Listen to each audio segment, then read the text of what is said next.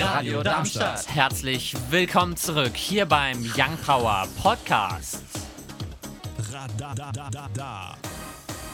Schön, dass du eingeschaltet hast. Hier auf deiner 3,4 MHz im Livestream live.radiodarmstadt.de oder auch per DAB Plus hier heute bei Young Power. Mit mir, dem Paul. Mir, dem Finn. Und mir, dem Leon. Die Themen hier heute bei Young Power. Wir sprechen über die Wilderei in Kenia, was es damit auf sich hat und was da aktuell so los ist. Außerdem noch mit dabei die Polizeigewalt. Da gab es wieder einen aktuellen Fall. Wir sprechen auch darüber. Und die Gamescom ist auch noch mit dabei. Damit ist es auch schon Zeit fürs erste Thema.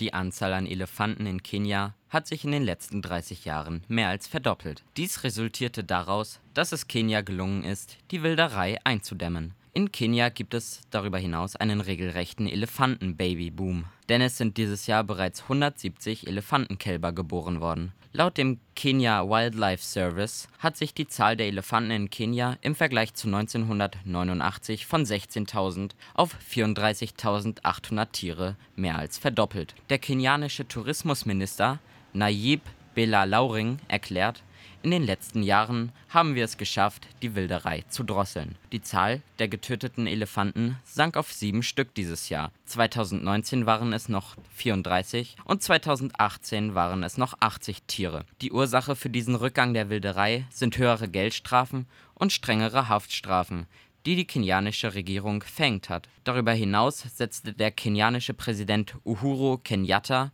2016 ein Zeichen gegen die Wilderei, indem er öffentlich Elefantenstoßzähne im Wert von 87 Millionen Euro verbrannte. Gezeigt hat das Ganze, dass harte Schritte gegen die Wilderei zum Schutz der Tiere erfolgreich sind. Gute Nachrichten der Woche ist wieder positiv, würde ich sagen. Und damit können wir es eigentlich auch stehen lassen. Ich meine, dass die Zahlen so rasant ge äh, gesunken sind, dass die Maßnahmen greifen, ist ja einfach gut. Und wir, wir sehen auch, dass die Elefanten wohl in nächster Zeit in Kenia nicht aussterben werden. Und das ist auch sehr positiv. Terroranschlag in Somalia, Präsidentschaftswahl in Belarus und die aktuellen Blaulichtmeldungen. Die News jetzt mit Leon und Finn.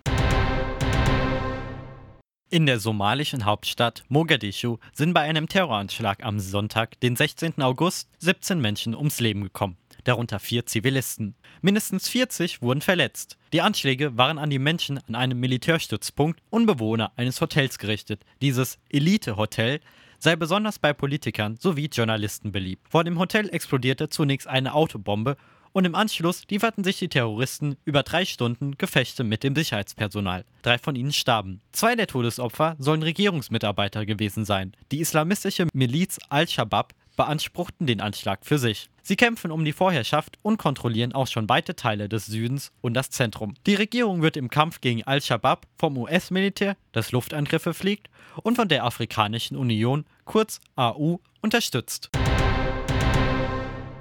Wochenlang wird bereits gegen das Ergebnis der weißrussischen Präsidentschaftswahl protestiert. Nun teilte die Sprecherin der Oppositionspolitikerin Svetlana Tichanowskaja mit, dass die Opposition in Weißrussland einen Antrag auf Annullierung der Wahl des Präsidenten beim obersten Gerichtshof eingereicht hat. Präsident Lukaschenko lehnt Neuwahlen weiterhin ab. Am 9. August fand die umstrittene Abstimmung statt, bei welcher Tichanowskaja gegen den seit 26 Jahren autoritär regierenden Präsident Alexander Lukaschenko mit nach offiziellen Angaben 20 Prozent der Stimmen verlor. Der Regierung wird massiver Wahlbetrug vorgeworfen und die Opposition sowie die westlichen Staaten erkennen das Wahlergebnis nicht an. Rheinheim im Kampf gegen die Straßenkriminalität führten die Beamten Rheinheims im Umkreis des Bahnhofes Personenkontrollen am Mittwochabend, den 19. August durch. Dabei versuchten ein 19- und 20-Jähriger erfolglos, den Gesetzeshütern zu entkommen. Wie sich herausstellte, besaßen beide Männer Marihuana. Bei dem 19-Jährigen, der die Drogen unterwegs wegwarf, fanden die Polizisten ein Einhandmesser sowie 500 Euro gestückelt. Es wurde Anzeige gegen beide erstattet. Modautal. Auf der Landstraße zwischen Hoxhol und Ernsthofen war ein 80-jähriger Autofahrer am Dienstag, den 18. gegen 9.20 Uhr in einen schweren Verkehrsunfall verwickelt. Laut Zeugenaussagen rauchte sein VW Multivan schon während der Fahrt, ehe er in einem Waldstück gegen einen Baum krachte, woraufhin sein Fahrzeug Feuer fing. Laut Polizeiberichten erlag er im Krankenhaus seinen schweren Verletzungen. Dieburg. Die Mitarbeiter der Verkehrsinspektion Dieburg stoppten am Mittwoch, den 19. einen offensichtlich getunten VW Golf. Besonders die unterschiedliche weit aus den Kotflügeln herausragenden Hinterräder sind aufgefallen. Wegen unzulässigen Änderungen an Fahrwerksteilen sei auch die Betriebserlaubnis entzogen worden, weshalb der neue Besitzer kurzerhand zwei Zulassungssiegel und die HU-Plakette fälschte. Außerdem stammt die Fahrerlaubnis des 24-Jährigen aus einem Drittstaat und ist somit in Deutschland nichtig.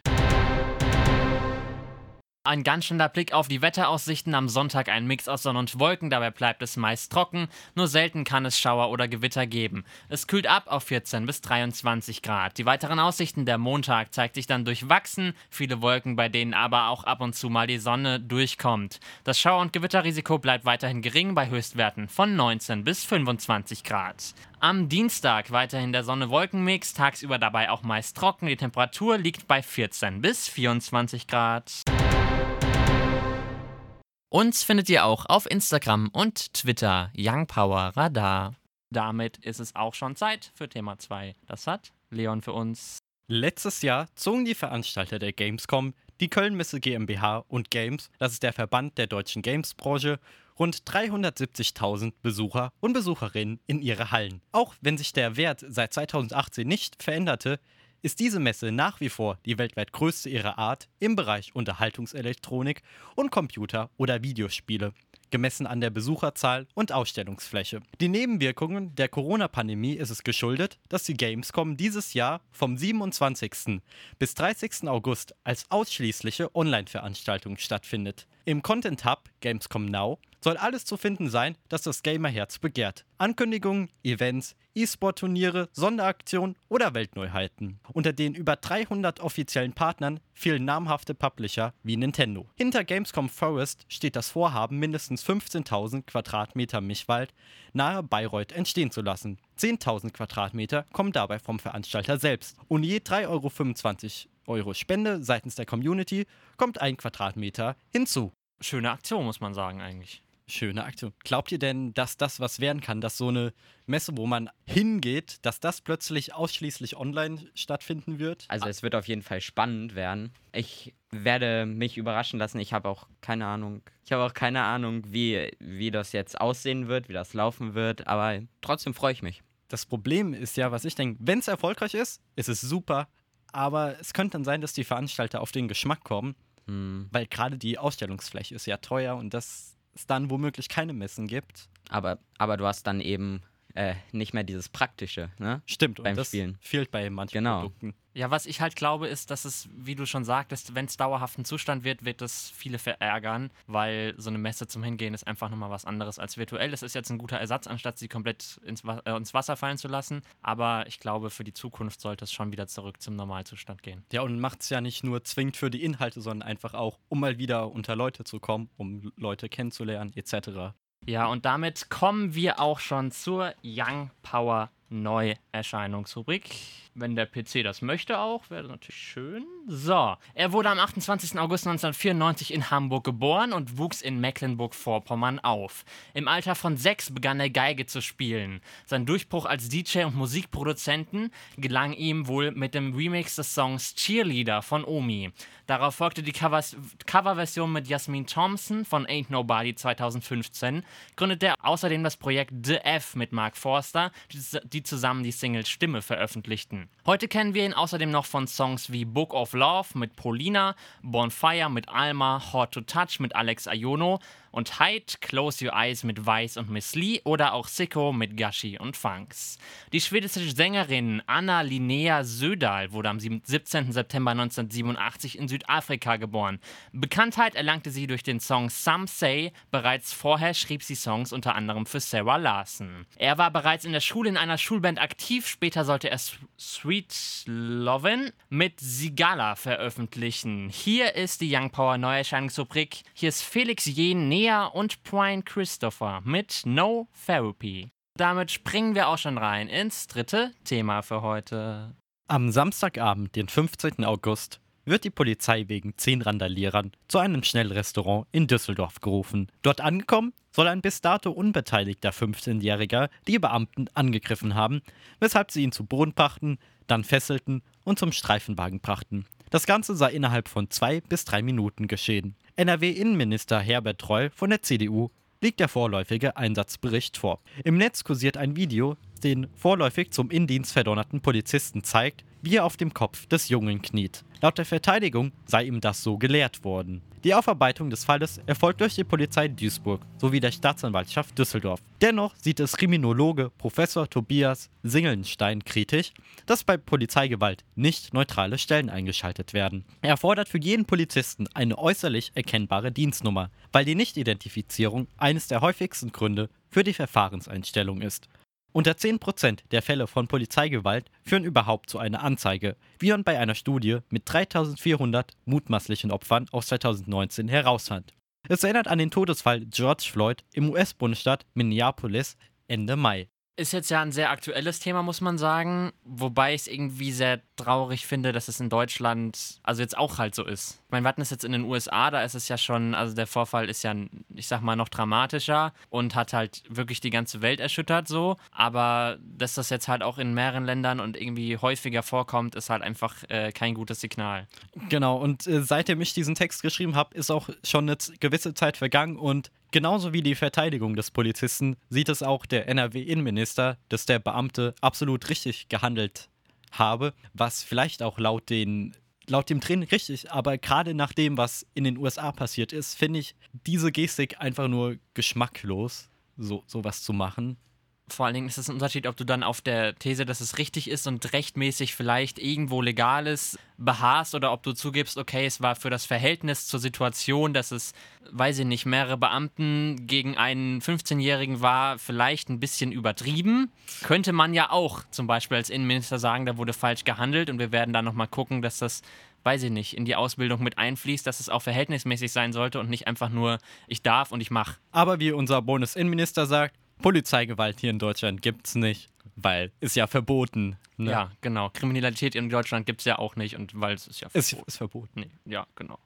Damit gucken wir auch schon drauf aufs Thema Nummer 4. Das Berliner Charité ist Europas Nummer 1 in Sachen Vergiftung. Dies sollte man wissen, wenn man sich mit dem aktuellen Fall Nawalny auseinandersetzt. Von einem Flug zurück nach Russland trank er im Flughafen Tee. Im Flieger wurde er dann bewusstlos, sodass das Flugzeug notlanden musste. Nach langen Streitereien zwischen eingeflogenen deutschen Ärzten sowie des Umkreises des Kreml-Kritikers, die die Lage als so stabil einschätzten, dass er von der Klinik in Sibirien nach Deutschland ausgeflogen werden konnte, und den behandelnden Ärzten vor Ort, die dies nicht befürworteten, wurde er am gestrigen Abend in das Berliner Charité gebracht. Der Verdacht besteht, dass in dem eben angesprochenen Tee Gift enthalten sein könnte.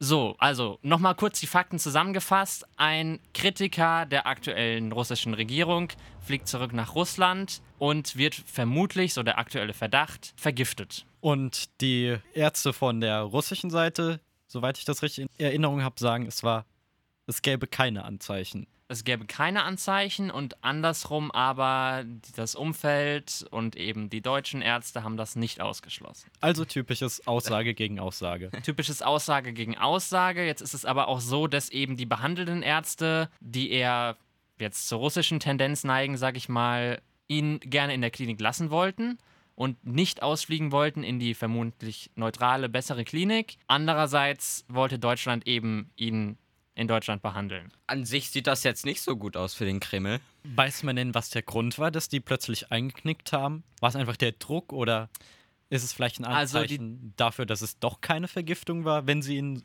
gehen lassen? Das Flugzeug war morgens schon gelandet, gestern Morgen. Und die deutschen Ärzte, Ärzte waren auch schon da und wollten sich den Fall genauer in dem Krankenhaus vor Ort angucken. Und erstmal wurden sie nicht reingelassen, was jetzt auch nicht wirklich wieder für die eben andere Seite spricht. Aber so oder so wurden sie erstmal nicht reingelassen, bis sie halt irgendwann reingelassen wurden, weil sie halt Druck aufgebaut haben und äh, gesagt haben, wir sind die Ärzte, die ihn dann dort in Deutschland behandeln würden und müssten da mal jetzt gucken halt, äh, verständlicherweise ja auch. Und jedenfalls, egal wie, wurden sie dann irgendwann reingelassen und haben das befürwortet, dass er ausgeflogen wird und dass er in einer stabilen Lage ist. Also ähm, es wurde jetzt noch nicht offiziell bestätigt, dass er vergiftet wurde. Verstehe ich das richtig? Ja, wurde noch nicht offiziell bestätigt, weil es halt eben sein kann, dass es auch schon nicht mehr im Blut ist oder so, dass man es halt gar nicht mehr nachvollziehen kann. Dennoch, denke ich, spreche für uns alle, wünschen wir ihm und seiner Familie Definitiv. nur alles Gute. Ja, was Auf man auch noch Fall. dazu sagen könnte, ist, dass es halt gegen russische Op Oppositionelle mehrmals Terroranschläge, Vergiftungen und so weiter gab. Also ob das wirklich das politische Mittel der Wahl ist, sollte Russland vielleicht nochmal überdenken. Mit den aktuellen Fußballspielen kann man ja mittlerweile sagen, denn die Bundesliga ist jetzt ja schon lange rum. Morgen das Champions League-Finale, schon mal als Vorausschau ab 21 Uhr PSG gegen den FC Bayern. Heute, wer gucken möchte, FSV Frankfurt gegen TSV Steinbach, die spielen schon ab 16.45 Uhr. Und gestern das Ergebnis Sevilla gegen Inter Mailand in der Europa League, das Finale ging 3 zu 2 aus. Mit dem Blick auf die aktuellen Radiocharts auf Platz 10 vorzufinden Zoe West und Control, die 9 belegt Dermot Kennedy und Giants. Auf der 8 dann Sia und Together, die 7 belegt Mark Forster mit Übermorgen. Auf der 6 dann True Colors Lawful, die 5 belegt The Weeknd und Blinding Lights. Auf der 4 Jonas Brothers und Carol G, X. Und damit kommen wir auch schon zur Top 3. Platz 3 ist Ava Max mit Kings and Queens. Savage Love von Jewish 685 und Jason Derulo und Robin Schulz und Wes Elaine. Und das waren sie auch schon, die zwei Stunden Young Power hier auf der 103,4 MHz oder im Livestream live.radiodarmstadt.de sowie auch DAB Plus. Hier heute bei Young Power mit mir, dem Paul. Mit dem Finn. Und mir, dem Leon. Gerne wie immer noch den Podcast anhören, sonst gibt es noch eine Wiederholung morgen von 11 bis 13 Uhr. Und Exakt. danach sendet dann Jürgen Radestock mit Hallo Darmstadt oder wenn ihr jetzt noch dran bleibt, Joachim Stark und Co. mit der Musikkiste. Wie immer noch ein schönes Restwochenende euch. Radio Darmstadt. Das war der Young Power Podcast. Radadadada. Wenn ihr mehr von Young Power hören wollt, dann könnt ihr gerne unsere Sendung immer samstags von 17 bis 19 Uhr auf der 103,4 MHz oder im Web www.radiodarmstadt.de auschecken.